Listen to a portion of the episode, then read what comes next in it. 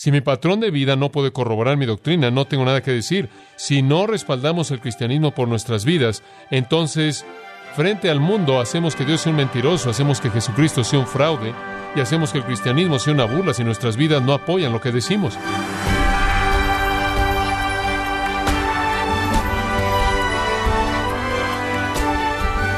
Le damos las gracias por acompañarnos en su programa Gracias a vosotros con el pastor John MacArthur. Charles Spurgeon dijo una vez que si bien muchas personas admitieron sus pecados, nadie le confesó la transgresión que es el pecado más común con el que el hombre lucha. ¿Sabe usted cuál es ese pecado que afecta la integridad? Hoy John MacArthur le muestra el vínculo entre la satisfacción y una vida de integridad y cómo la codicia rompe esa cadena. Esto es parte de la serie El factor de integridad, un curso básico de ética cristiana en gracia a vosotros. Hebreos 13. Hemos titulado el capítulo 13 La ética del cristiano, la conducta del creyente, la conducta del creyente. Como vimos la última vez, el libro de Hebreos finalmente concluye en el capítulo 3 en una serie de exhortaciones prácticas. A lo largo del libro él ha presentado a Cristo y él ha dicho, pueden aferrarse a Cristo, Él es suficiente, Él es superior, Él es supremo, Él es lo único que jamás necesitarán. Y ese ha sido el mensaje repetido una y otra vez. Y para resumirlo, él dice, ahora que tienen a Cristo, así es como deben vivir. Y créanme, ningún hombre jamás podrá seguir estética a menos de que él conozca a Jesucristo. De lo contrario, no tiene capacidad de hacerlo. La vida práctica únicamente es posible cuando hemos llegado a un conocimiento de Jesucristo y un cimiento de doctrina sana. En Romanos 12.1, así que os ruego, hermanos, por las misericordias de Dios, que presentéis vuestros cuerpos. En otras palabras, Él les está rogando en base a las misericordias de Dios. ¿Cuáles son las misericordias de Dios? Son todas las doctrinas de los primeros once capítulos. En base a todo lo que Él ha hecho por ustedes, esto es lo que se les pide a ustedes que hagan por Él. Eso es esencialmente lo que la Escritura dice en el Nuevo Testamento en términos de doctrina y deber. Siempre la doctrina y después el deber. Y entonces esto es muy, muy importante. Porque si vamos a proclamar nuestra doctrina al mundo, debemos ser capaces de que encaje con nuestra vida, ¿verdad? Si yo le digo a usted que cierto jabón realmente limpia y lo he estado usando por años y me pongo de pie ante ustedes y me veo como alguien que está sucio, como en los comerciales de móvil, ustedes se van a resistir un poco a creer que el jabón realmente hace lo que hace y de manera correcta. Si les digo algo de un automóvil fabuloso que es mejor que cualquier otro auto y me gustaría que pudiera mostrárselos, pero está ahí en el taller siendo reparado, ustedes se resisten un poco a creer que es el automóvil que es todo lo que yo dije que era. Y eso es correcto, así debería ser es la historia antigua, mi vida no encaja con mi boca, entonces realmente no oyen lo que estoy diciendo, ¿verdad? Y entonces eso es exactamente lo que vemos aquí. Si mi patrón de vida no puede corroborar mi doctrina, no tengo nada que decir, entonces es un círculo. Usted tiene un cimiento doctrinal sano, lo cual da lugar al deber y un testimonio fuerte en el deber le da a usted entonces la oportunidad de pronunciar el cimiento de nuevo frente a alguien más y entonces el ciclo continúa. Conforme usted está basado sobre la doctrina y vive conforme a los estándares que esa doctrina establece, entonces usted puede reproducir esos estándares sin ser de doble ánimo o avergonzarse de lo que está diciendo porque usted no lo vive. Dios quiere que demos testimonio al mundo. Dios quiere que podamos comunicar. Para poder comunicar necesitamos vivir el tipo de vida que respalda nuestra comunicación. Y eso realmente es la esencia del capítulo 13. Aquí está la vida que van a tener que vivir si van a estar frente al mundo y proclamar la causa de Jesucristo. Y créame, si no respaldamos el cristianismo por nuestras vidas, entonces frente al mundo hacemos que Dios sea un mentiroso, hacemos que Jesucristo sea un fraude y hacemos que el cristianismo sea una burla si nuestras vidas no apoyan lo que decimos. Entonces la santidad práctica es estratégica ante el mundo en términos de la proclamación de las doctrinas sobre las que hemos sido establecidos. Ahora, con eso en mente, llegamos a este capítulo y mencionamos la última vez, con un gran énfasis, que tenemos una obligación de dar testimonio al mundo y que ese testimonio depende de cómo vivimos. Si en la oficina usted no puede ordenar su vida para que encaje con lo que usted dice, más vale que no hable. Si usted va a poder anunciar a Jesucristo al mundo, usted debe poder respaldarlo con su vida. Pero permítame darle un segundo pensamiento. No solo se nos instruye a vivir realmente el tipo de vida cristiana, cuyos estándares son establecidos en el capítulo 13 para efectos del testimonio, sino que en segundo lugar, por causa de nuestro propio gozo personal. ¿Sabe una cosa? Un cristiano que no vive conforme a los estándares de Dios, vive de manera independiente del gozo que es de Él. Usted no puede pecar y desobedecer todos los estándares de Dios y ser un cristiano feliz. Simplemente no funciona así, porque usted está viviendo en contra de lo que usted sabe que es correcto. Y eso produce culpabilidad y eso produce inseguridad y demás. Y poco después usted es una persona miserable, infeliz. Y entonces los estándares de vida son dados no solo como un testimonio al mundo, sino como una fuente de gozo para el creyente. Mi gozo más grande es cuando yo sé que he sido obediente al responder a los estándares del Señor. Digo, si usted piensa que el pecado es divertido, pruebe la santidad. ¿Sabe una cosa de regreso al Salmo 19? Y vamos a comenzar ahí. Hay algunas afirmaciones interesantes. No tiene que pasar ahí porque voy a cubrir varias. Simplemente recuérdelas. Los estatutos de Jehová son rectos, que traen gozo al corazón. El mandamiento de Jehová es puro, que alumbra los ojos. Obedecer el estándar de Dios trae gozo. Eso es exactamente lo que dice. Dando un paso más adelante, en el Salmo 64, versículo 10, y encontramos una instrucción parecida. Los justos se gozarán en Jehová. En otras palabras, el hombre que vive una vida justa es un hombre feliz.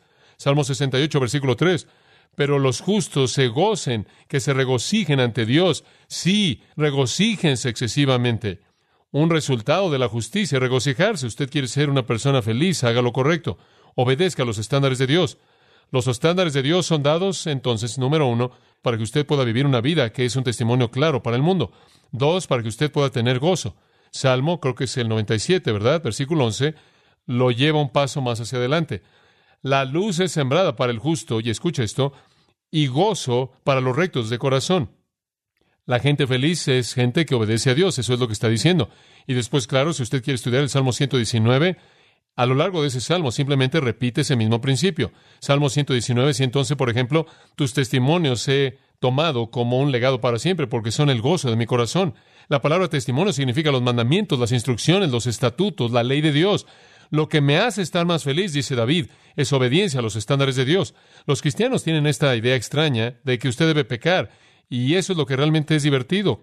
Porque Dios da al hombre lo que es bueno a sus ojos. ¿Qué le da a un hombre que es bueno a sus ojos? Sabiduría y conocimiento, y escuche esto, y gozo. ¿No es eso bueno? Eclesiastés 2.26. ¿Quiere gozo? Sea bueno a los ojos de él, no a los ojos del mundo. Usted puede tener una bondad carnal, en el mundo y nunca conocerá la diferencia. Si usted realmente quiere ser bueno, sea bueno a los ojos de Dios, obedezca sus estándares. Jeremías 15, 16, fueron halladas tus palabras y yo las comí. Y fueron el gozo y alegría de mi corazón. Jeremías dijo, tomé tu ley y la hice mía y estuve feliz. ¿Sabe una cosa? Es algo triste, pero usted simplemente conoce a muchos cristianos miserables, tristes, que se quejan. Y créame, usted puede regresar a esto un cristiano miserable es uno que no está obedeciendo los principios de Dios. De lo contrario, él tendría que gozo. Entonces, usted sabe cómo cubrir su ausencia de gozo. Todo se reduce a una palabra que es clave en la vida cristiana entera. Y se la volvemos a dar de nuevo. Aquí viene, obediencia. Entonces los principios de Dios para el creyente tienen dos resultados dominantes. Uno, testimonio claro para el mundo. En otras palabras, no deshacemos todo lo que tratamos de hacer al no vivir lo que decimos. Dos, gozo personal. Y permítame decirle algo más. Estos dos son inseparables porque usted llega a ser un cristiano gozoso y la gente va a venir a usted. Tú tienes algo diferente y entonces realmente el evangelismo simplemente viene como resultado simplemente de gozo rebosante. La gente tiene dificultades en conocer a alguien así. Simplemente las personas felices le hacen algo a la gente. Dicen, tienes algo que no tienes. Le voy a decir algo más. Cuando usted comunica claramente su fe a alguien más, eso se convierte en gozo también, ¿no es cierto? Son intercambiables. En Primera de Tesalonicenses 2, Pablo lo expresa. Dice usted, bueno, aquí hay un hombre como Pablo. ¿Qué lo hacía feliz? ¿Qué es lo que realmente le emocionaba? ¿Qué es lo que le daba un tipo de gozo único? Escuche esto. Primera Tesalonicenses 2.19. ¿Qué es nuestra esperanza o gozo o corona de gozo? ¿Qué es lo que me hace feliz? No son ustedes en la presencia del Señor. Dice usted, ¿qué te hace feliz, Pablo? Cuando la gente se salva. Eso es lo que me hace feliz. Versículo 20, porque vosotros sois nuestra gloria y gozo. Dice usted, bueno, ¿es eso lo único que lo hizo feliz? No, el sufrimiento lo hizo feliz. Filipenses 2.17, sí. Y si fuera ofrecido como sacrificio y servicio por vuestra fe, me gozo y me regocijo con todos vosotros. En otras palabras, si muero y ustedes se salvan, yo moriré. Si tengo que ser apedreado y ustedes oyen el Evangelio, voy a ser apedreado. No me molesta. Y él escribió a los filipenses y él dice, por tanto, hermanos míos, gozo y anhelo y corona mía. El gozo de Pablo era la salvación de otros. La salvación de otros vino porque la vida de Pablo encajaba con sus palabras. El gozo y el testimonio son inseparables. Usted puede abordarlo de una u otra manera. Puede buscar tener un testimonio claro y usted verá a personas salvas y usted tendrá gozo. Busque tener gozo y usted va a darle testimonio a la gente y la gente no va a poder resistirse, ¿verdad? Y entonces realmente el tipo de vida que vivimos resulta en esas dos cosas inseparables. Ahora, para ver esto de manera clara en el libro de Hebreos, en el capítulo 13, él presenta los principios de conducta que pueden traer la salvación de otros y gozo para nosotros mismos. Le dije la última vez que hay tres cosas que queremos ver en este capítulo y tarde o temprano podremos llegar a ellas. Una es ética, dos es ejemplo y tres es energía. Si vamos a vivir el tipo de vida que debemos vivir, necesitamos conocer la ética, cuáles son los estándares. En segundo lugar, necesitamos tener un ejemplo, necesitamos un patrón que seguir, ¿no es cierto? En tercer lugar, necesitamos la energía o el poder para hacerlo. Entonces necesitamos los estándares, el ejemplo y la energía. En primer lugar, ¿cuál es la ética? Le dijimos que habían tres categorías de conducta cristiana, tres categorías de vida cristiana práctica. Una en relación con otros, ¿verdad? Y eso lo comienza en el capítulo con los versículos 1, 2 y bueno, solo hasta el versículo 3. Y en esos versículos él establece dos características básicas de conducta cristiana hacia otros. La primera fue amor sostenido. Amor sostenido. Usted podría tener un bosquejo de la última vez y estaremos viendo ese mismo bosquejo básico. Amor sostenido, vimos eso en el versículo 1. Permanezca el amor fraternal. No os olvidéis de los extraños porque mediante esto algunos han hospedado a ángeles sin darse cuenta. Él dice que el amor fraternal continúe, amor sostenido inclusive hacia los extraños. Ahora, en este pasaje en particular, tenemos algo que podríamos llamar un principio general. Cuando hablamos de ética cristiana, usted podría seguir por todos los detalles, podría enlistar docenas y docenas y cientos y cientos de pequeñas reglas que podría aplicar a la vida cristiana. No tomes prestada la pala de tu prójimo y no se te olvide devolvérsela. No le pegues a tu marido en la parte de atrás de la cabeza con el rodillo cuando él no está viendo. No hagas esto. ¿Sabe una cosa usted? Usted sabe, podríamos hacer una lista que nunca terminaría con reglas pequeñas. O usted simplemente podrá decir esto, que el amor continúe. No hay letrero en nuestra cocina para que mi esposa lo lea que diga, no le pegues a tu marido en la parte de atrás de la cabeza con el rodillo. No hay un letrero en la cocina que diga, no golpes a tu esposa, no golpes a tus hijos, no les cortes los dedos o algo así. Dice usted, bueno, no necesitas un letrero que diga eso. No, no lo necesito. ¿Sabe por qué? Porque los amo a todos. Y el amor precluye la necesidad de todas esas otras reglas. Y entonces, para comenzar, usted puede reducir la conducta cristiana como un denominador simple. Ahí está, ame a la gente. Y antes de que usted diga, bueno, Simplemente no puedo aplicar eso. Permítame recordarle que el amor no es una emoción, es un principio. Nunca lo olvide. Yo no me pongo emocional por ciertas personas. No digo, oh, ahí está el Señor tal y tal. Oh, ama, ama. Usted sabe. No, no. El amor en la Biblia no necesariamente es emocional en absoluto. Es un principio. Y si usted quiere saber qué tipo de principio es, lea 1 Corintios 13. Es un principio de abnegación.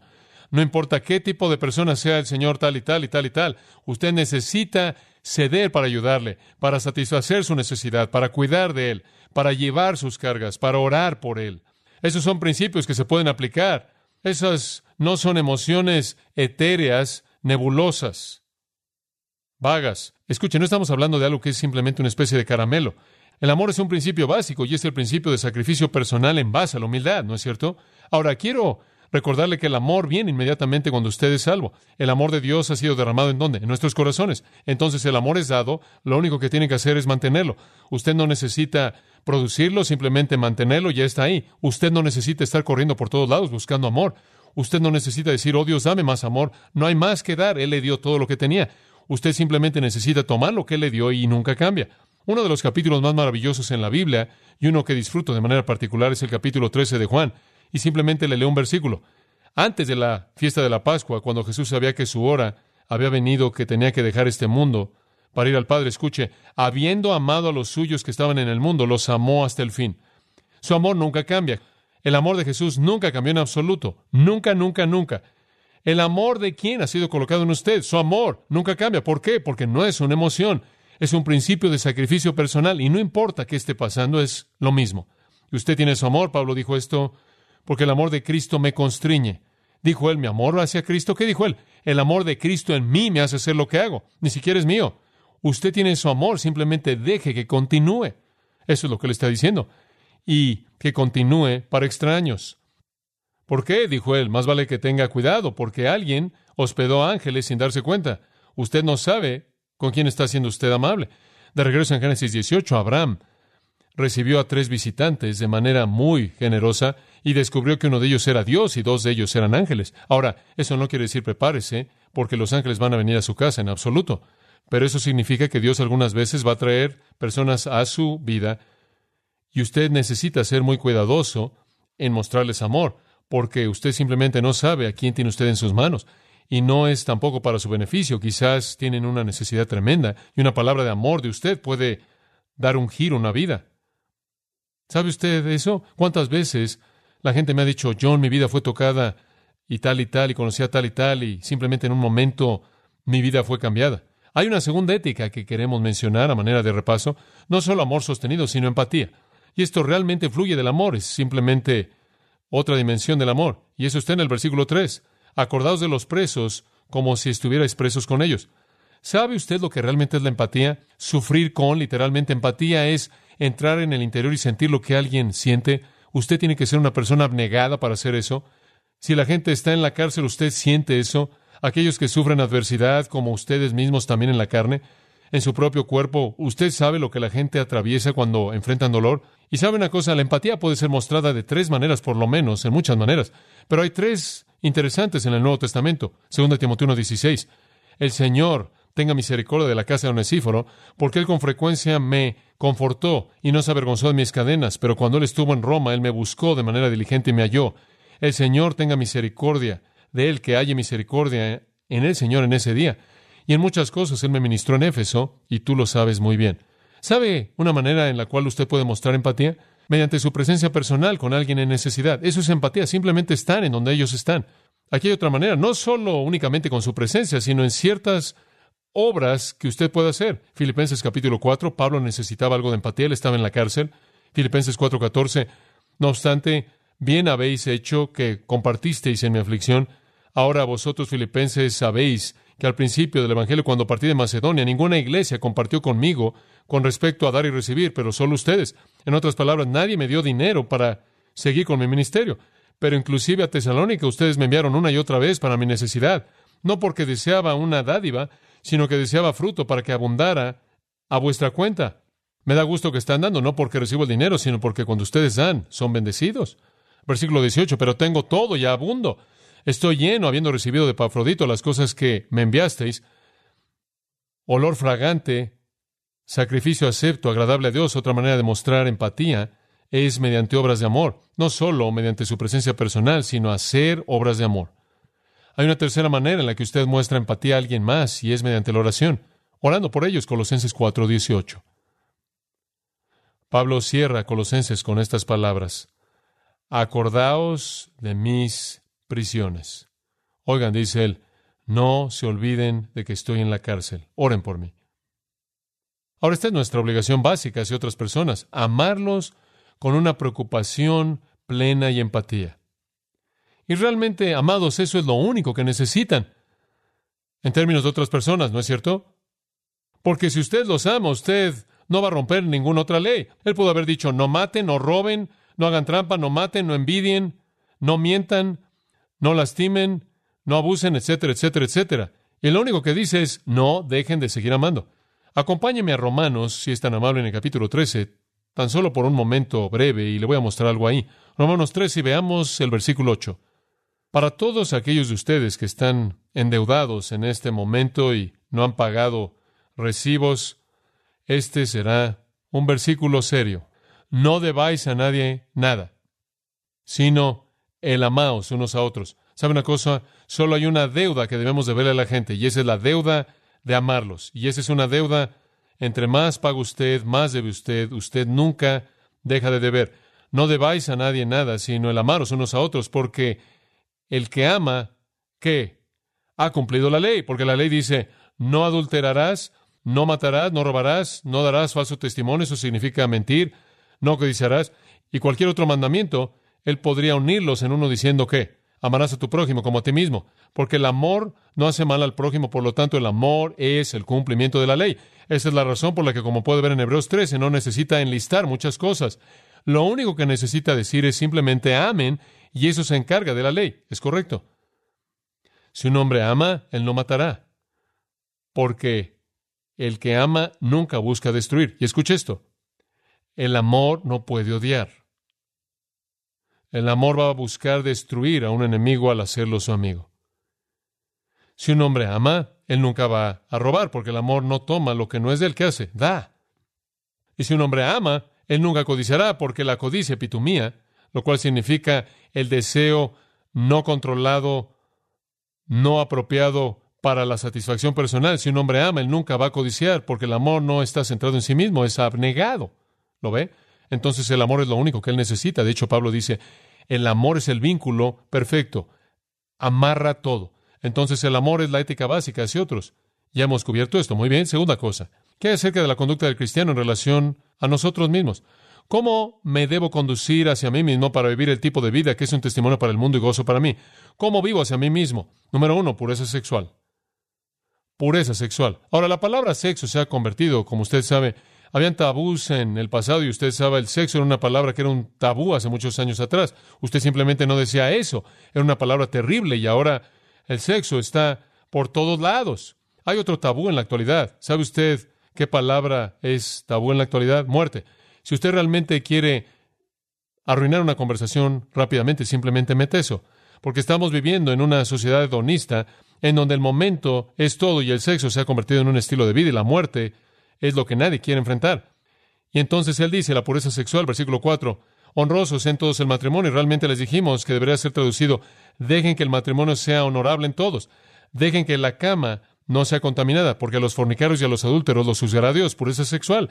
Y vivimos en un mundo que está loco por el sexo. No es que los deseos de la gente son diferentes, simplemente la sociedad los deja hacer más cosas. Y si los deja, los van a hacer. Y Romanos capítulo 1 dice que se vuelven muy inteligentes e inventan nuevas cosas. La gente en nuestra sociedad enloquecido en el área de la satisfacción sexual. Cuando dos personas permiten que sus pasiones no tengan freno el uno hacia el otro, cuando dos personas se permiten a sí mismas enredarse en una situación comprometedora en términos sexuales, permítame decirle algo. Amigos, no es que se aman el uno al otro demasiado, es que no se aman el uno al otro lo suficiente. Es que se aman el uno al otro muy poco, como para respetar la pureza el uno del otro ante Dios. Y les digo, si un hombre viene a ustedes, niñas, y les dice, te amo tanto, dame lo que quiero, él no te ama mucho, en absoluto, créeme. Su amor no se ha desarrollado al punto en el que lo más importante en su vida es tu belleza y tu pureza y tu santidad. Cuando Él te ve así, entonces Él realmente te ama. Ahora dice usted, ¿y por qué este es un pecado contra nosotros mismos? Bueno, eso es lo que Pablo dijo, como puede ver en 1 Corintios 6, 18. Él dijo, huí de la fornicación. Cualquier otro pecado que el hombre comete está fuera del cuerpo, pero el que fornica, porneia, pecado sexual contra su propio cuerpo peca. Como puede ver, usted tiene que vivir con esto en su propia carne. Este es un pecado en contra de su propio cuerpo. La pureza de su propio cuerpo ha sido contaminada. Y entonces Dios dice, deseo pureza sexual. Y mientras que Dios no se opone al sexo, Él lo inventó. Y le voy a decir, Él sabe lo que está haciendo. Es algo hermoso, es algo satisfactorio. Y en el matrimonio, nada sexual dentro de los vínculos de la razón está mal. Afuera del matrimonio todo está mal. El punto es que Dios desea pureza. Huyan del pecado sexual corra, huya de él cuando lo vea. José se encontró a la esposa de Potifar.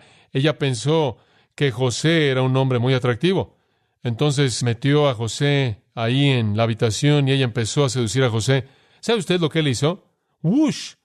Él hizo lo único inteligente. Él corrió. Él no dijo, ahora me gustaría decir cuál es mi postura en esto. Él huyó. Y mientras que él iba de salida, ella lo tomó de su túnica, eso es lo que lo metió en la cárcel. Pero Dios lo exaltó, ¿no es cierto? Él simplemente corrió, simplemente salió de ahí. ¿Recuerda usted lo que él dijo? ¿Cómo puedo hacer yo esta impiedad y pecar contra Dios? ¿Cree usted que él no sabía lo que era pecar? He oído a personas cristianas que dijeron que no pensaban que el sexo fuera del matrimonio estaba mal. José dijo que era un pecado y una impiedad en contra de Dios si necesita algo de evidencia. Génesis 39.9 debería ser suficiente. ¿Sabe usted lo que David hizo? Se fue ahí a su techo, vio por ahí y vio a esa guapa Betsabé. Y él hizo que Betsabé fuera traído a su presencia y mató a su marido. Y él sabía lo que estaba haciendo. Cuando se acabó todo, ¿se acuerda de sus palabras en el Salmo 51.4? Esto es lo que dijo. Contra ti y solo contra ti he pecado y he hecho esta maldad.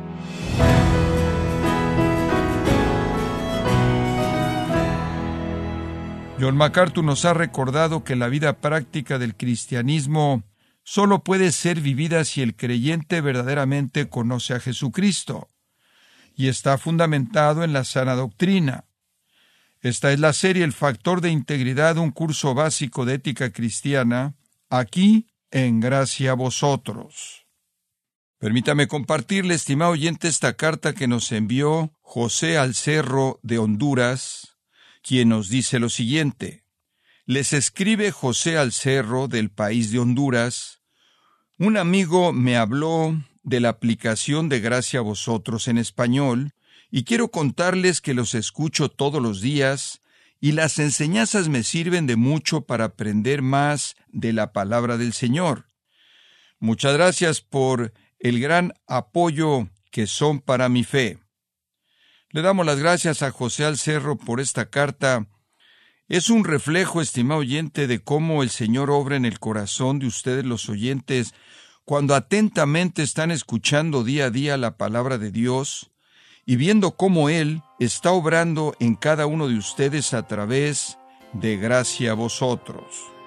Si tiene alguna pregunta o desea conocer más de nuestro ministerio, como son todos los libros del pastor John MacArthur en español o los sermones en CD que también usted puede adquirir, Escríbanos y por favor mencione la estación de radio por medio de la cual usted nos escucha en gracia a vosotros.